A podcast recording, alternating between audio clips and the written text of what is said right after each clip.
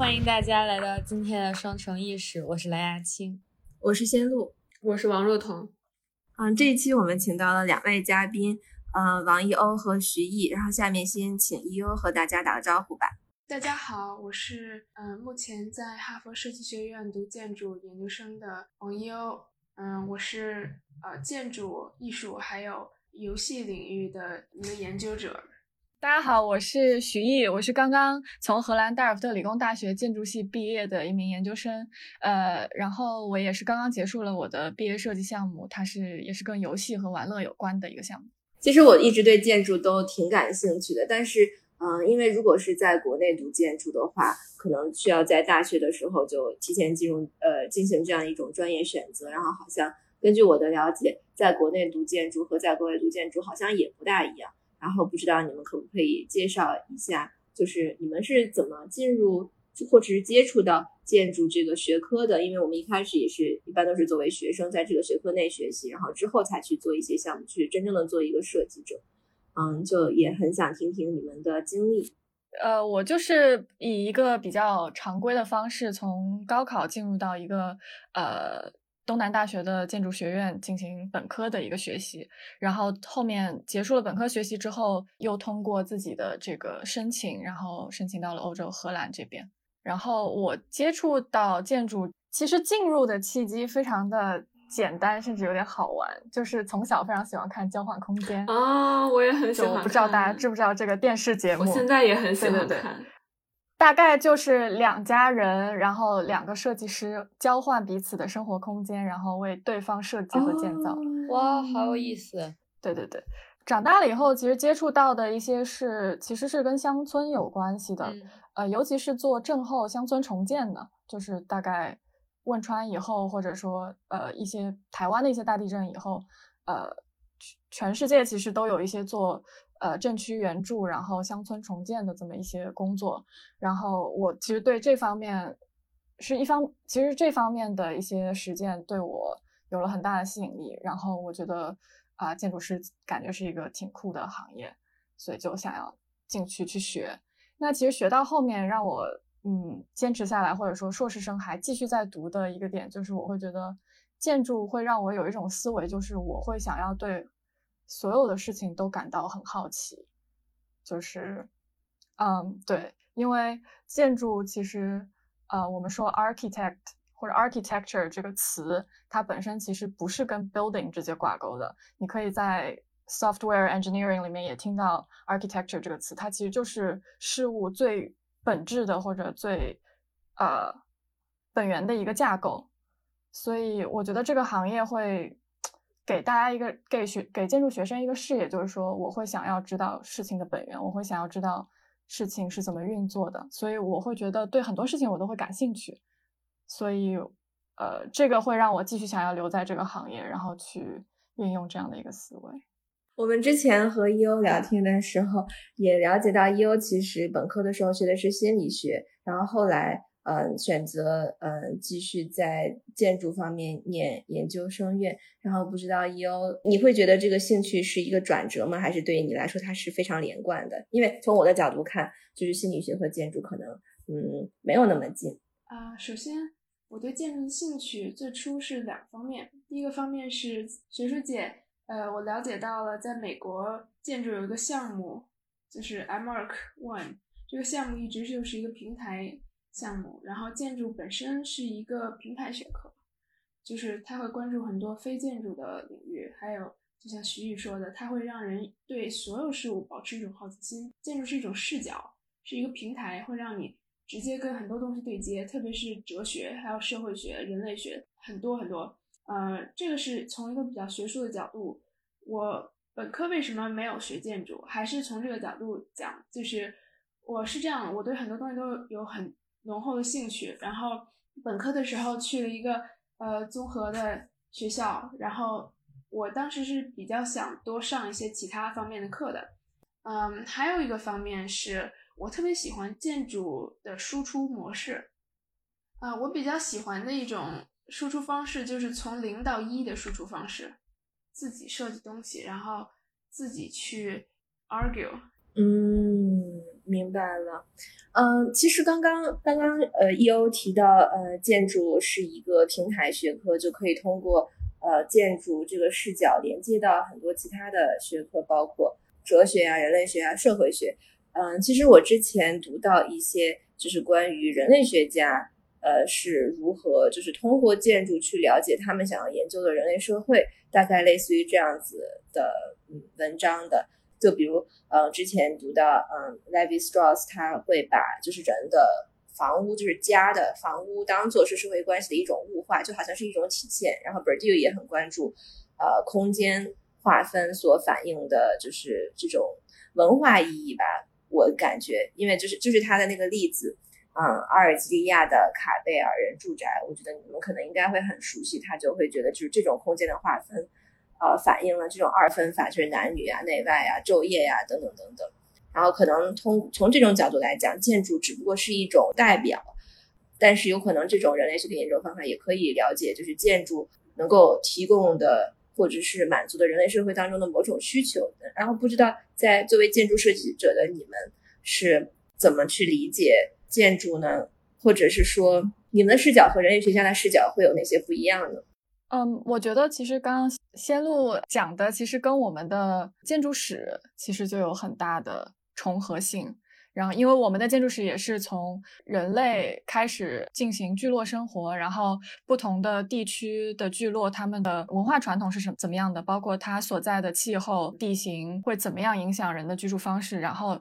渐渐的产生住房、不同类型的建筑等等，然后慢慢再发展出一些跟规划相关的，比如说城市规划、聚落规划、乡村规划等等，就是慢慢的发展到现在的建筑。我觉得这个就是人类学家思维跟我们建筑史的思维其实是很重合的。我觉得建筑师不管这个建筑师的立足点是多么多元，或者说多么植根于各种各样的社会现象和社会关系中，最后他是要回归到。形的创造，而且具体的来说是空间的形的创造，嗯，就是所谓的找形。但是呢，在不同的呃时代，找形的思维方式不一样。在现代和当代，建筑找形的方式是寻找空间的逻辑，还有空间的社会空间所界定的社会关系。比如，呃，在资本主导的社会里，劳动力的管理可以从建筑里找到。比如说，我们经常看到的办公室 cubicles 隔间的形式，是以生产为中心的劳动力可以被高效的管理的空间。亨利·罗伯茨在一百五十年前所创建的以厨房为核心的商业公寓平面，就界定了以生育为中心的劳动力的空间。劳动力被分为从事生产的劳动力和从事生育的隐性劳动力。这个变化直接是伴随着生产的空间和生育的空间的分离，而在工业革命之前，这二者两种 labor 就发生在同一个空间。就是说到这个空间的逻辑，我觉得对我来说有一个特别嗯有意思的例子是，就是这个空间的逻辑其实也可以，它不光不光是物理空间，就是建筑设计者他不光。他思考的这个空间的逻辑，不光可以运用在物理空间，它也可以运用在，就是给虚拟空间的设计有很多的启发。就是有之前看过一本书，就是是讲社交媒体的设计，然后当时大家就在想说，怎么样的设计，怎么样在虚拟空间的这种空间设计。能让虚拟空间的人愿意和彼此交流，就是愿意来这个空间，让这个空间是就是对人有吸引力的。然后他们在想，在现实空间有什么样的空间是这样的？那他们就想到是广场，然后就想到广场有什么样的这个空间逻辑呢？那这个空间逻辑就是在广场上，你每一个人都可以看到其他人在做什么，就这是一个你可以在你可以看到其他人的这么一个空间。然后他们就依据这个逻辑。也设计了现在的社交媒体，就比如说 Facebook，就是你可以看到其他人在做什么，然后所以这个空间对你是有吸引力的。我我就想到，其实跟刚才呃 E.O 说的找形和若彤说的这个空间心理都是有关联的一个例子，就是首先说找形吧，就是建筑学里面有一个词叫 typology，就是类型类型学。嗯，它首先显然它是跟物理的 form 有关系的，就是建筑的空间的形式或者组织的形式。那同时，它也是其实和人怎么去使用空间这个建筑的功能，以及它会产生什么样的空间心理、使用方法，甚至文化意义是有关联的。然后，typology 里面一个建筑学可能经常提到的一个例子就是监狱原型，就是其实跟 E.O 刚刚说的那个办公室是有很大关联的。那最开始的圆形监狱是什么样子？就是中间有一个塔，或者说是一个呃预警的一个预警站。然后外面一圈圆形的小的 cells 就是监狱的小隔间，那在这个塔上可以完全一览无余的环视到所有监狱当中的犯人是在干什么。那这个就是形式和使用方式以及使用这个空间的人，这个空间的 inhabitants，呃，他们之间的权力关系的一个很好的代表。那这个监狱原型其实很多的被运用到后面的，比如说办公室，甚至是医院，比如说护士站的设计，都是有关联的。然后，呃，这个是也是我觉得是一个建筑学当中讨论很多的问题，也是一个我觉得建筑学以外的呃大众可以很方便理解的一个切入点。然后另外一个点是我想到，就是刚才你说，就你你们问到，嗯。建筑师都会有怎么样的一个视角，或者说建筑师们都在想什么？啊，我其实想到是我在 Delft 的感受到，他们这边学制里面对我们的一个期许，就是他们会不停的在任何所有的课程里面都会问我你的 position 是什么？你作为建筑师，你给自己的定位是什么？那其实，在我们这个专业领域有很多很多种不同的 positioning，可能有的建筑师会觉得自己。啊，同时是一个社会或者人类的研究学者，有的人可能会觉得自己是一个艺术家，他可能更重视的就是艺术表达。那有的人可能更倾向于哲学或者文化，那他可能甚至他做的都不是，呃，比如说我们通常所说的图模型或者 project，他可能做的是非常偏向于文字的或者更理论性的东西。呃，还有的人可能把自己当成是产品设计师。就比如说一些商品房或者一些快速建造的一些产建筑产品的研究，他就会非常热衷于研究建筑作为一个产品怎么样可以 mass production，怎么样可以批量化生产，然后作为产品去应用。还有就是说，可能有的人会把自己当成是一个非常。呃，crossover 的，比如说也会去做交互，或者说做媒体等等，所以这也就是为什么说建筑学是一个平台学科，就是以空间的这个最后的落脚点，其实它的动机可能会有很多很多种，然后它的 positioning 可能也会有千千万万。其实我觉得建筑当中所说的那个现代主义运动，其实就是大批的建筑师把自己当成是未来社会的一个开创者。比如说，二十世纪有很多的设计师去探索类似于未来的城市规划、光明城市等花园城市等等，然后还有一些很多的我们说乌托邦社区，就是甚至是有一些给嬉皮士去设计的一些完全自助、自给自足，然后享乐的一个社区，或者说就是建筑师在竭尽全力的去创造一些新的生活空间。呃，一些建筑的实体，甚至是一些建筑的产品，去满足人们对于现代社会的新的生活需求。然后，包括我前两天才读到一个很有意思的例子，就是说，呃，现代建筑的发展跟医疗其实都是有很大的关系的。就比如说，二十世纪的时候，其实整个西方社会很很担忧的一个事情就是肺结核嘛。就是夺走了很多人的生命，然后也是一个公共卫生问题。那其实那个时候，医疗的探讨被很很大的引入到了建筑设计的这个范畴当中。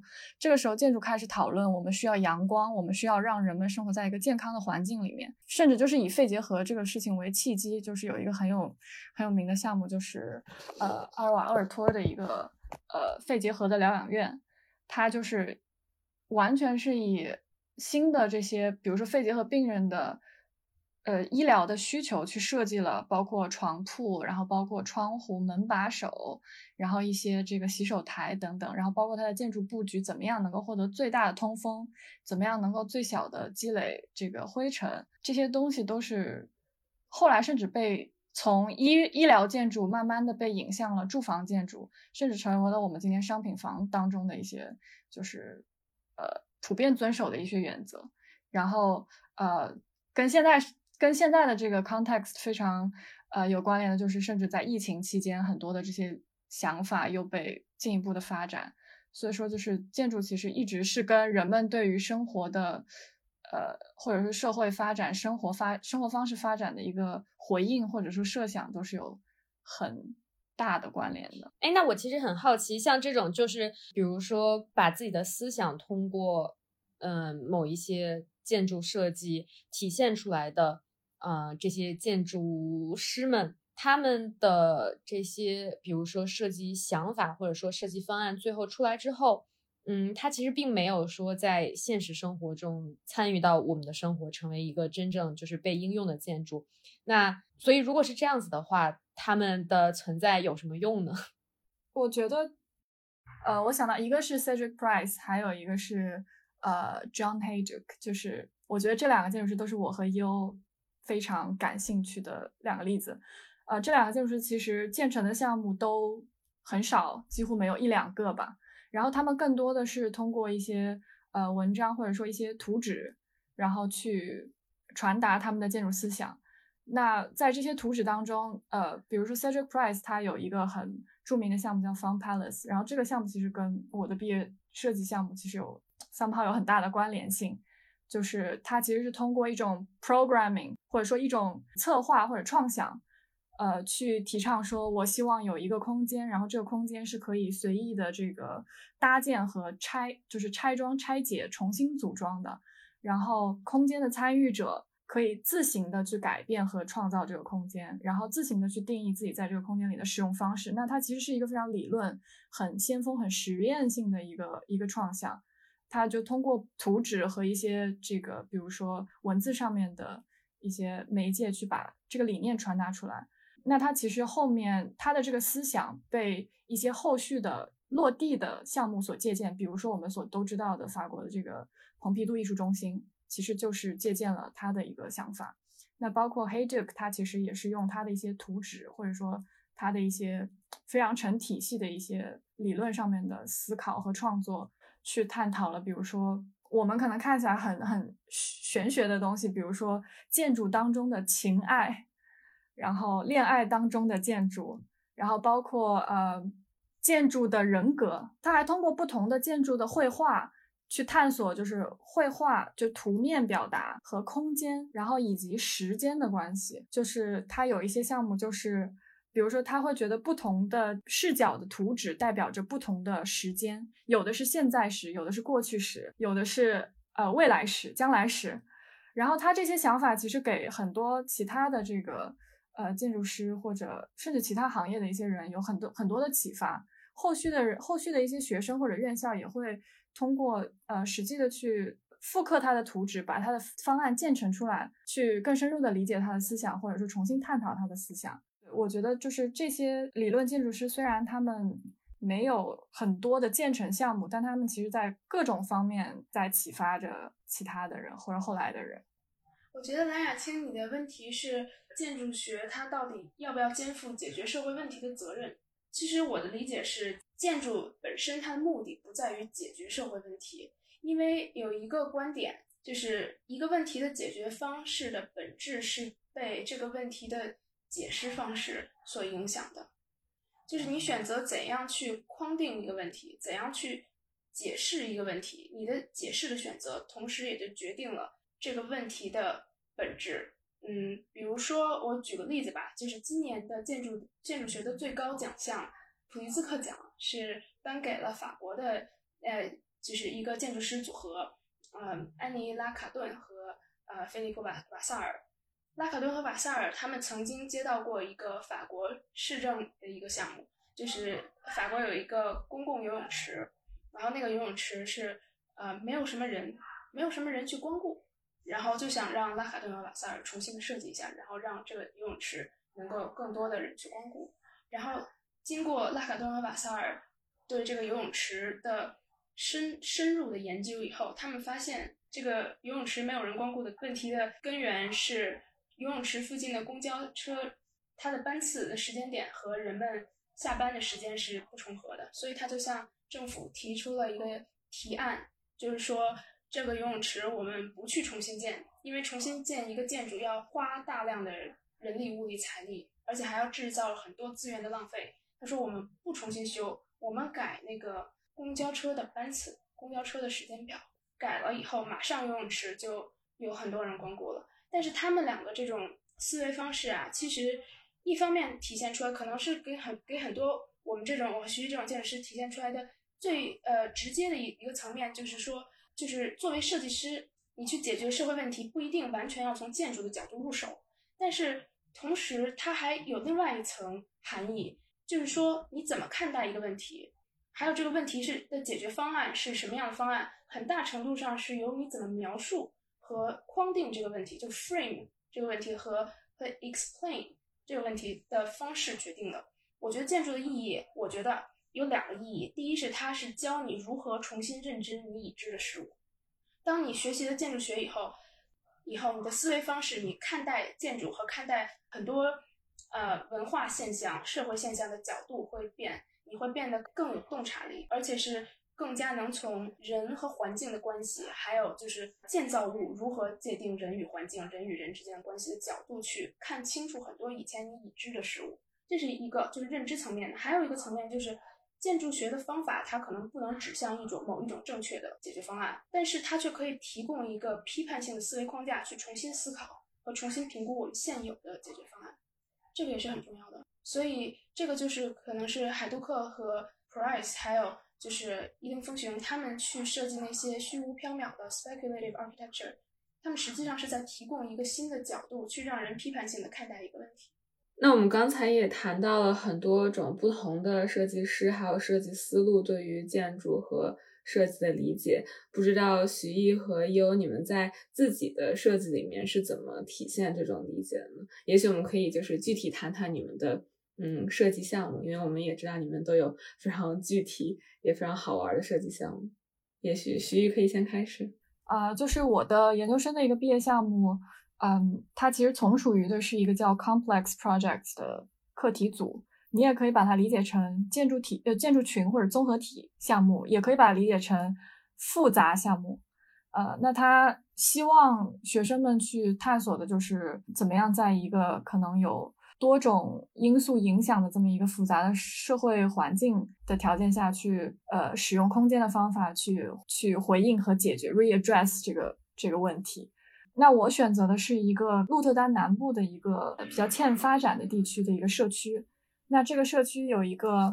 很大的问题，就是它的青少年的辍学率很高。同时，因为辍学，然后再加上其实是他们是来自，比如说苏里南或者摩洛哥的一些就是少数族裔的移民后代，然后很难融入社会。所以他们会形成青少年帮派，然后对社区产生一定的滋扰，或者会有很多的青少年犯罪的情况发生。我所提供的一个解决方案是，我没有完全的从学校教育的方面去切入这个问题，我更多考虑的是社区如何作为一个媒介去补充学校教育可能短期内做不到的事情，然后或者说去支持孩子们在辍学了以后，他们能在社区里干什么的这样一个问题。所以我提供的一个解决方案就是以废物回收和游戏玩乐这两者结合的形式，让孩子们一方面是从社区当中回收旧物，探索他们的社区；另一方面用这些旧物和废物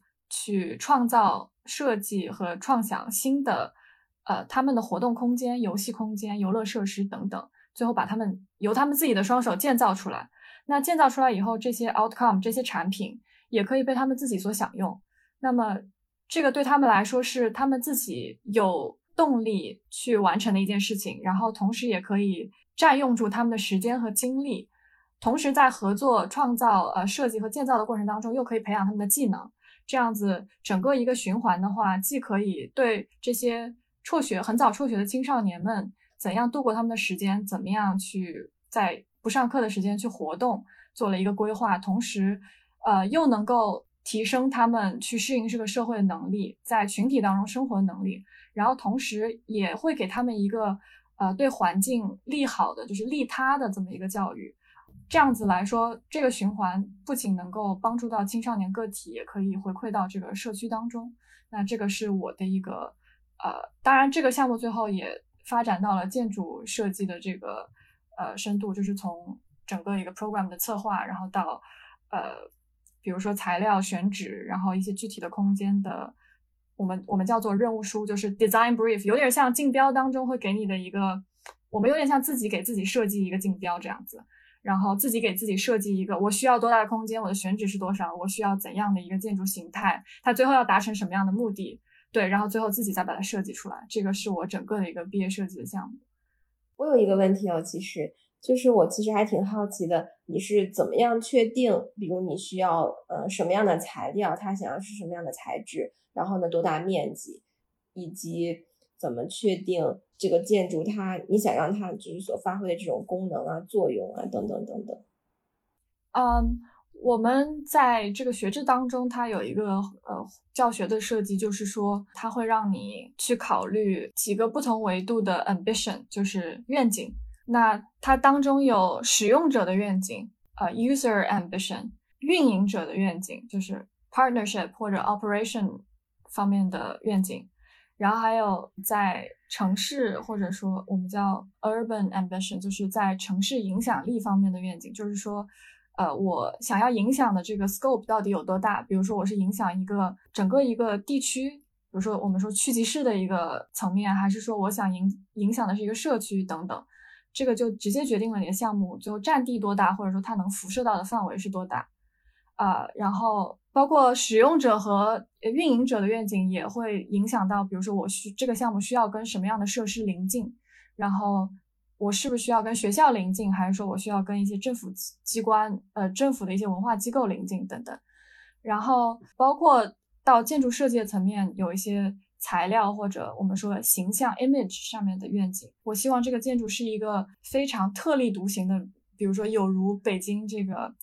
CCTV 新闻中心大裤衩这样的一个形象，还是说我要非常的 humble，我要跟这个社区的其他建筑融为一体，这些都是我们在设计的前期需要去考虑的问题。那在所有的这些愿景当中，其实都会要求建筑师去做一个选择，或者不断的去做这个我们所说的 positioning，不不仅是对自己，也是对这个建筑做 positioning。那一步一步的去框定下来了以后，其实你就会得到一个。相对于比较呃有限制的一个答案，呃，比如说，因为我的项目是跟学生或者说跟青少年有关，跟文化和教育，呃，以及一些就是垃圾回收的项目有关，所以我的项目尽可能的会需要跟这样的设施临近。然后，因为我希望以其中一个社区作为中心点，然后去辐射其他的社区，所以我会希望它尽可能能在一个对于这个社区的人来说非常可达的一个。accessibility 非常高的一个地理位置上面，这样子孩子们可以不需要去思考，我就可以走到这个地方。然后后面的材料方面，因为我自己是一个就 recycled architecture，所以它很多的材料选材其实也跟循环，就是回收的材料、回收再造的一些建筑材料是有关联的。我也研究了一些平常生活当中大家比较熟知的这个 play facility，比如说滑滑梯或者什么，就是。设施当中，它普遍会使用什么样的材料？然后这些不同的材料，甚至说它不同的建造方法，会给孩子们跟它互动产生一个怎么样的心理机制或者活动机制？然后基于这些去选择一些特定的材料或者建造方法，这个可以说是一个比较完整的一个 decision making 的这么一个过程。我觉得听徐艺讲这个整个的设计过程，我还就是挺有共鸣的，因为我平常的研究里面其实思考的是如何设计软件嘛。就是也怎么说呢？设计软件是从设计用户体验这个角度去考虑的。然后呢，其实就是我们说用户体验的时候，就它可以想的很简单，就是它可以是只关于形式，也就是只关于，比如说这个界面上这个标题是放在左边是右边，图片是放在文字的上面还是下面，然后这个材质是什么样，颜色是什么样子。但是呢，就是用户体验，它也可以就是很深层的，是设计一种参与方式，就跟徐宇他设计这个建筑是设设计的一种社区的关系，然后是社区里面孩子和社区的材料、社区的这个物品交互的这样一种方式。其实用户设计就用户体验设计，很多时候也是这样的，就是其实越来越多的用户体验设计师现在是希望更早的。就是从这个项目更早的阶段开始介入，去开始思考，就是我如何通过界面的设计和交互方式的设计，去营造一种体验，去传达一种思考。嗯，所以我觉得就是听徐艺讲这个，既是呃形式方面的设计，又是思考上方面的设计，我觉得还挺有共鸣的。我觉得其实就不管是若彤你刚刚说的，还是徐艺刚刚说的。其实都涉及到一个点，就是人和这个被设计的东西，不管像你说的是网页还是软件，还是或者说对于洗浴来说是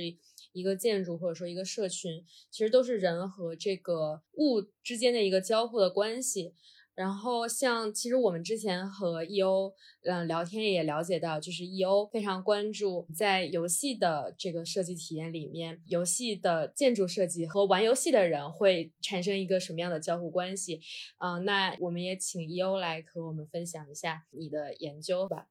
啊，我感兴趣的建筑里的点主要是建筑的游戏化。呃，游戏化其实就像你说的，主要关注的是游戏的人。这个游戏的载体它不一定是电脑啊，不一定是电子游戏，但是可以说，哦，对建筑里面的游戏性还有游戏机制的关注，主要来自于我对建筑功能性的一种质疑。建现在很多建筑它是围绕着呃 program 去设计的，program 就是一个建筑的预期的功能，比如说是一个公寓，它的 program 就是居住基本居住功能，然后一个办公楼，它的 program 是。一个上班族办公的地方，这这个就是 rom 就是它的功能。然后之前其实已经是很久很久以前了，就是现现代建筑运动的先驱提出了一个概念，就是说形式要反映功能，追随功能。但这个概念当时是非常非常前卫的，因为之前建筑一直是风格化的，就是巴洛克啊、洛可可啊、什么新古典主义都是搞这些东西，有的没的。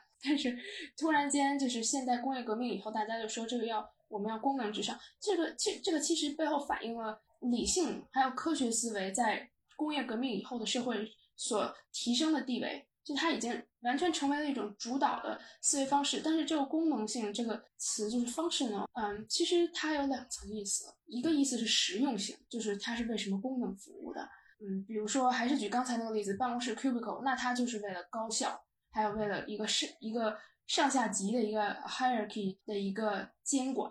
啊，就像这个作为它的实用的一个功能，functional 这个词还有一个意思就是这个东西它行得通行不通。这个时候它已经不是一个以一个实用功能、实用价值去界定它是否 functional，而是说这个东西它是否满足了它设计的 purpose，就是它设计的目的。在我看来，有很多建筑。就是很多现现代的或者当代的建筑，实际上它不完全是关于功能的。我对它非功能的部分非常的感兴趣。然后我对这个非常感兴趣，是因为建筑建筑学有一个特别有名的设想，就是说建筑的起源是一个叫原始小屋的东西 （primitive hut）。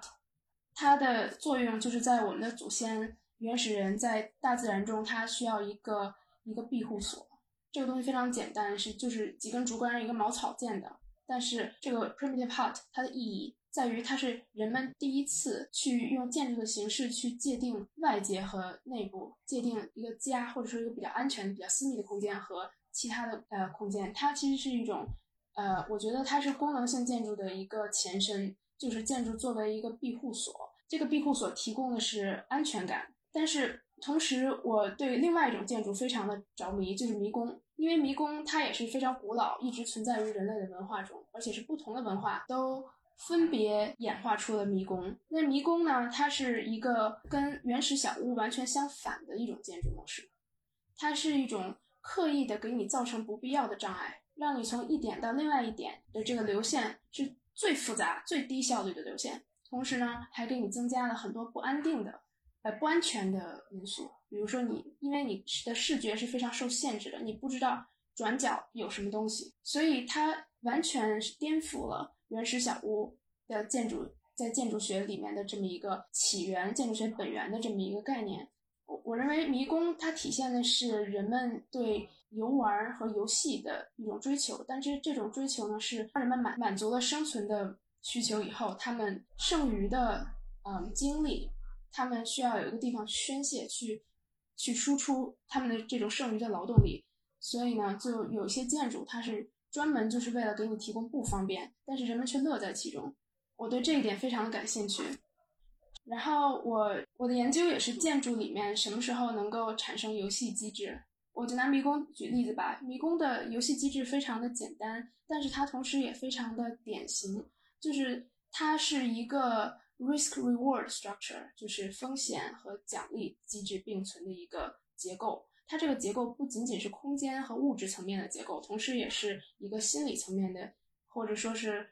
event event 层面 event 就是事件层面的一个结构。其实建筑里面有很多诸如此类的游戏机制。就是通过对人进行一系列的阻碍也好，还是说是嗯一种就是人们社会关系的一种介入也好，但是它的目的并不是提高人的生产力，或者是提高某一个空间的功能性。就是举个例子吧，比如说杜尚门在一个项目中，一个叫做呃杜尚 Shotgun House 的一个项目中，这个杜尚门是非常有意思的一点，就是它在这个 Shotgun House。它 shotgun house 也是刚才徐宇提到，它是一种 typology，这种 typology 是一种民居，然后这个民居的特点就是它的每一个小节都是一个房间外加一个走廊组成的，而且它每一个小节都是一模一样的，所以你可以随便的把一个根据你的需求把任何房间给设置成客厅，任何房间可以设置成卧室，它没有在形态上的区别。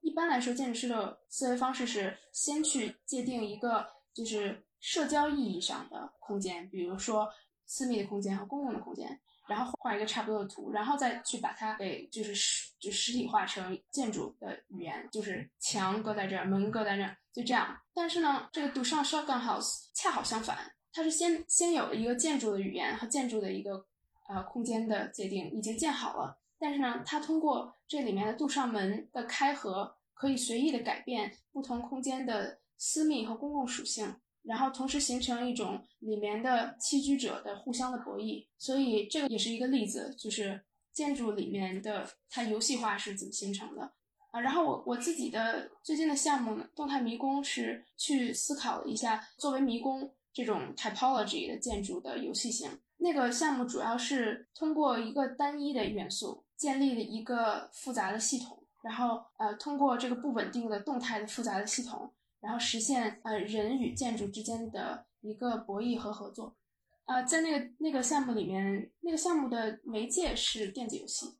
是因为我我们当时是想做一种动态的建筑，通过动态去加大建造环境，就 built environment 的 agency，agency 就可以是呃主观能动性嘛，就是比如说一个人他在一个迷宫里，一个人在一个迷宫里走迷宫，嗯，在外人看来他是一个人。所以他是在玩，但是游戏的定义是至少双方、双方或者多方之间的任何竞争或者合作的模式，或者竞争和合作结合的模式。但实际上，一个迷宫和一个人的组合，他们是一个对立博弈的一个竞争模式。是谁？是人和迷宫、人和建筑之间的竞争。就是这个地方要涉及到一个概念，就是 agency。很多人认为只有人有 agency，或者说只有。只有有清醒思考能力的人有 agency，但实际上不是。很多人觉得物体就是非生命体是没有 agency 的，但是实际上这个 agency 和意识是没有什么太大关系的。比如说一个酒驾的司机，酒驾的时候他的意识是不清醒的，但是他仍然是有很大的 agency 的。他因为他有他要负法律责任，所以他就法律上界定他还是一个 agent，一个能动能动者。东西也是一样的，就是物品也是一样的，包括建筑也是一样的，他们没有生命，但是。呃，它确实可以影响一个跟他交互的人的自由度和跟他交互的人的选择，还有心理状态和社交状态，所以它是有 agency 的。呃，在那个动态迷宫项目里呢，我们考虑的主要就是如何重新想象一个迷宫的机制，不从它的形态入手，就是它的形态是一个非常简单、非常古老的形态，就是一个横平竖直的直角的一个系统。然后这个系统呢。可能在外形上跟跟中世纪的欧洲的花园迷宫是一模一样的，但是呢，它在它的游戏机制上是不同的。它的机制是我们扩大了这个建筑的 agency，就在于建筑可以人往哪个方向走，建筑可以作为一种回应，一种 response，建筑可以在某些节点上会动，具体的方式是旋转。然后通过这个这个方式呢，继续的来达到更强大的阻碍人去，呃，阻碍人找到终点的目的。但是同时呢，它不完全是一个人人和建筑之间的博弈，它同时也是一个，它是一个显性的博弈和一个隐性的合作。隐性的合作在于，我们作为这个游戏的开发者的目的，并不是打败玩家，就像 AlphaGo 成为了世界上下围棋下的最厉害的一个 agent。我们不打算让他打败玩家，我们打算让他，呃，让玩家找到乐趣。所以玩家在很大的概率上是还是可以走出来的，虽然他有可能走不出来。所以这个迷宫的难度，它动态的难度是要呃 respond to 这个玩家的水平的。嗯，我明，我好像有点明白了，就是因为其实我玩过 E.O 的迷宫的游戏，然后它不是有很多的，就是难度的选择嘛，什么从一到十吧，好像我也忘记了。然后我就真的我试了前五个，然后我玩了一个下午，我都没有一次可以走到终点。然后，就可能是我自己本身游戏水平的问题，因为我确实就是在游戏这个方面非常的垃圾。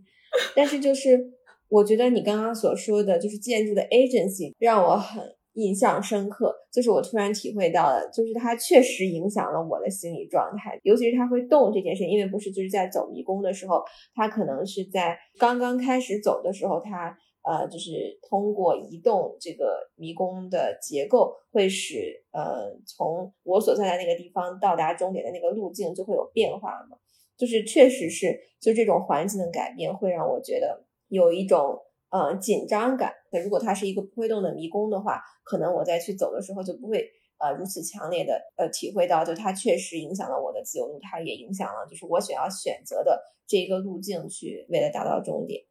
嗯，就这一种对于建筑的 agency 的理解，可能也不是唯一的，因为我觉得可能在十亿的项目里面也体现。某种程度上面也可以说体现了建筑的 agency，嗯，就是在做社区营造的时候，就是这一个社区的建立也是需要建筑和人的参与啊，建筑就可能呃和人组成了一个三者，就是它是一个组合体。如果没有建筑的话，这个社区也没有办法成立。就从这个角度去理解社区营造，就是否也是一种嗯可行的观点呢？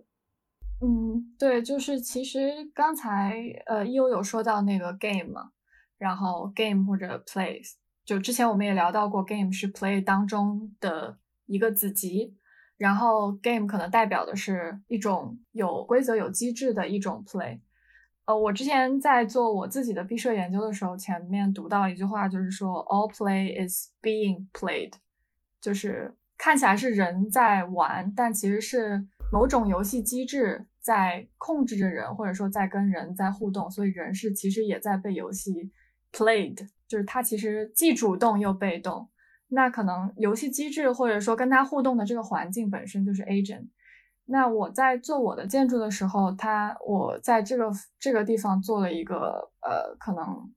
稍微不一样的一个操作，就是我借鉴的是呃历史上的一个叫做 Junk Playground，它的背景当然是战后或者说经济萧条的时候。这个城市当中就会有很多废弃的空间，或者说被摧毁了的场所。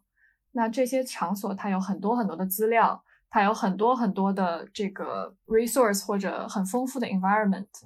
如果说按照通常玩乐场所的设计的话，我是要创造出某一种特定的设施，然后用一种特定的方式去跟使用者去互动。但是在 Junk Playground 当中，它就是选择了一种让孩子自己去探索。我可以利用这些 resource、这些 context，创造出怎么样新的 rules 来。这样子的话，原来那种 all play is being played 的这种，好像以呃玩家已经被某种规则限定住的方式，就又得到了某种拓展，就是他们的可玩性、他们的 playfulness 又得到了某种拓展。所以，就是我在我的项目当中，就也希望引入这样的一种机制，也可以说，就是我的建筑在某种程度上希望做到一个更无为的状态，就是给他们提供一个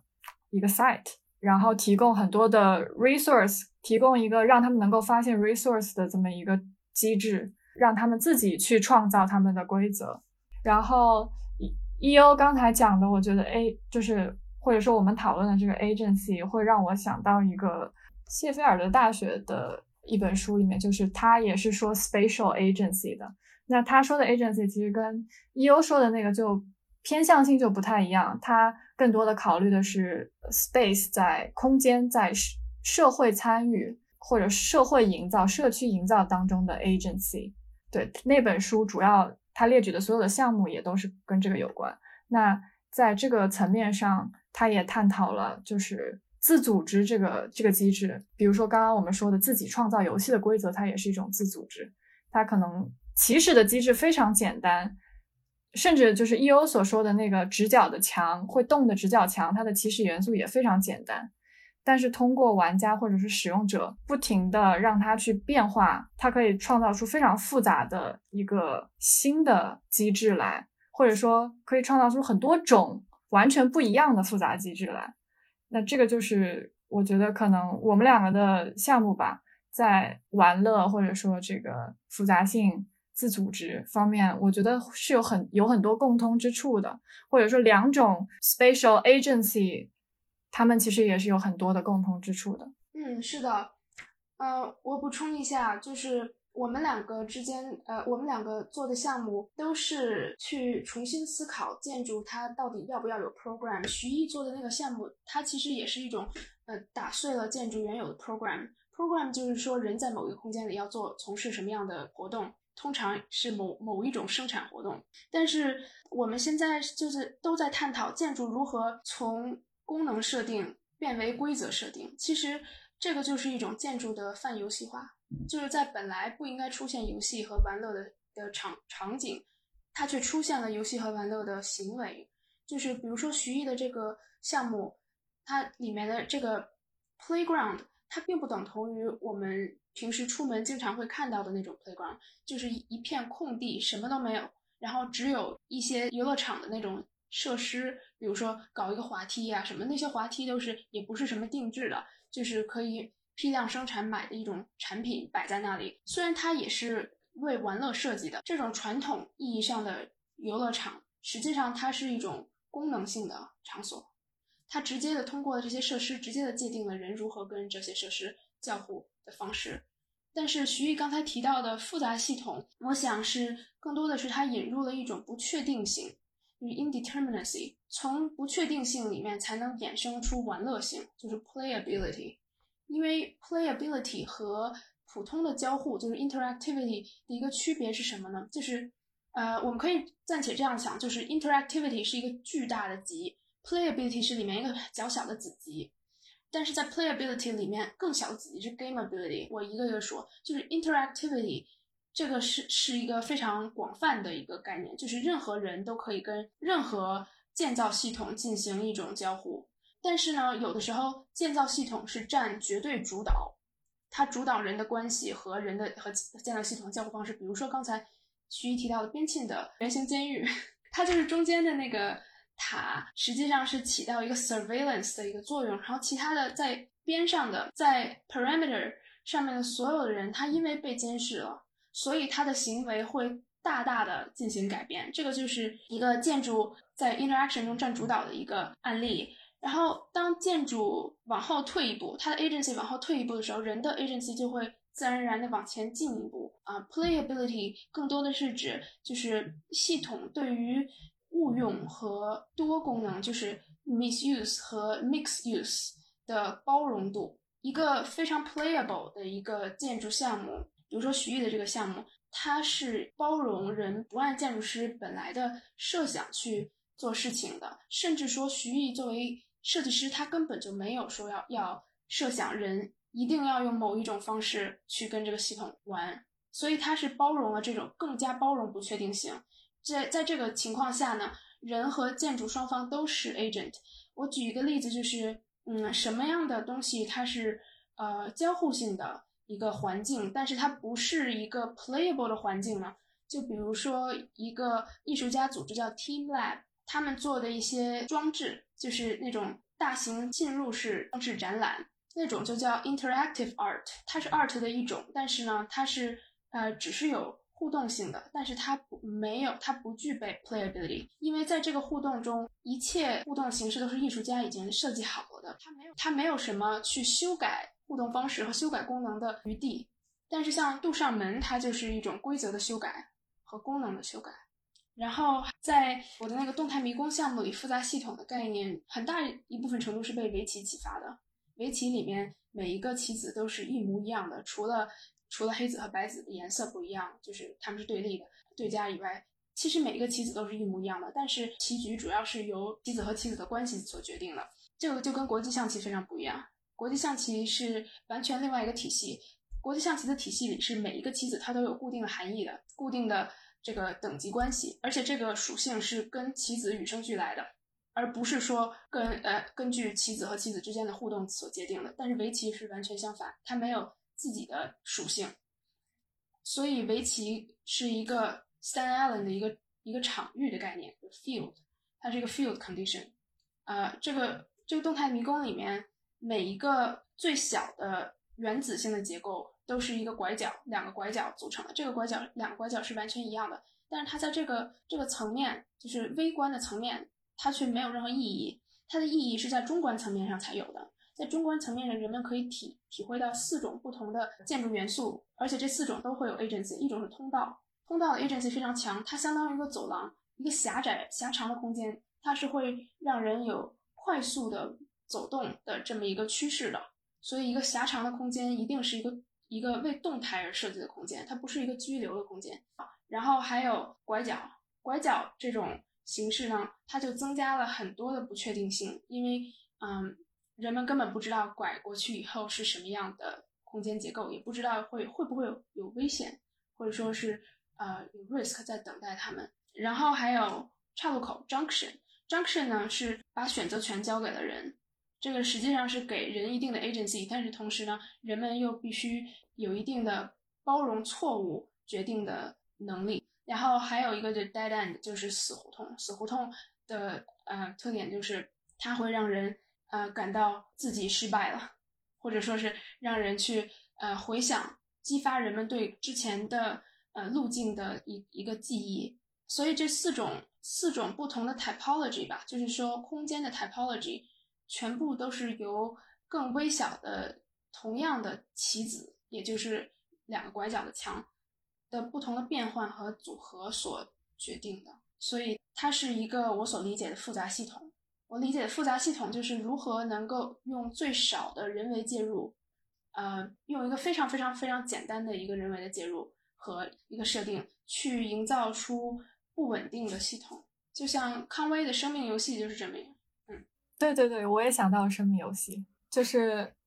生命游戏，它其实算是一个计算机领域的一个设计或者机制，它也是一个 grid，然后在这个 grid 里面，它可能有黑格和白格，它就会定义，就是说一个格子在一种什么样的情况下，比如说一个黑子，它周围比如说有多少个空格，或者说有多少个跟它一样的子的时候，它是活的，就是其实跟围棋的思路很像，你在任何一个起始状况。比如说，我在这个场上有一个黑子，然后根据这个非常简单的初始机制，它就会自己生长，然后最后会生长出非常复杂的动态的一个一个状况来。比如说，可能有的初始状况在这种机制之下，它可能几个回合就没有办法再活动了。然后可能有的，比如说，我记得。呃，有一些人发现发现出了一种就是可以自己复制的或者 self-referencing 的这么一种初始机制，就是它经过无数次的迭代之后，你可以发现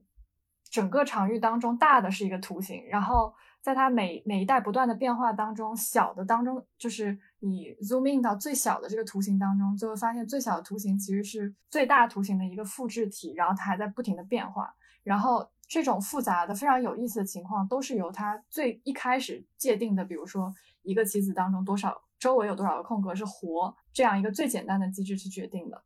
这个东西因为它有很极强的复杂性，所以被称为生命游戏。就你可以把它理解成一种活的东西。我觉得就是 E.O. 的这个设计其实跟这个生命游戏其实就有很大很大的共同点。呃，而且 E.O. 在这个机制上面引入的一个就是我我们。我会觉得说是，呃，甚至可以说是建筑学里面最基本的一些东西。就是，其实让我想到的是我在进入大一的时候，刚刚进入建筑学的时候，一些必读书目里面要求的一些知识，比如说空间形式怎么样能够给人不同的影响。比如说，有一块地面，如果这个地面中间有一个块儿，然后这个块儿比如说是人的大小，大家会对它有什么样的观感？如果这个块儿比人大，那人会一般情况下会想怎么跟它互动？或者说，一个场域的中间树立了一根杆子，人会怎么样想要和它互动？然后这种情况从点、线、面、体。然后讨论点线面体的大小、尺寸、方向，以及它在这个场域当中的位置，慢慢复杂到说多个点线面体的组合会形成怎么样的一个我们所说的空间。我觉得 E.O. 就是在这个非常基本的部分当中，又截取了其中最基本的一个要素，然后和就是刚才所说的计算机当中的这个类似于生命游戏的这个机制组合。创造出的这种游戏，所以我觉得是很有意思的。就是它确实是以一个最简单的形态和一个最简单的机制去创造了一种复杂性。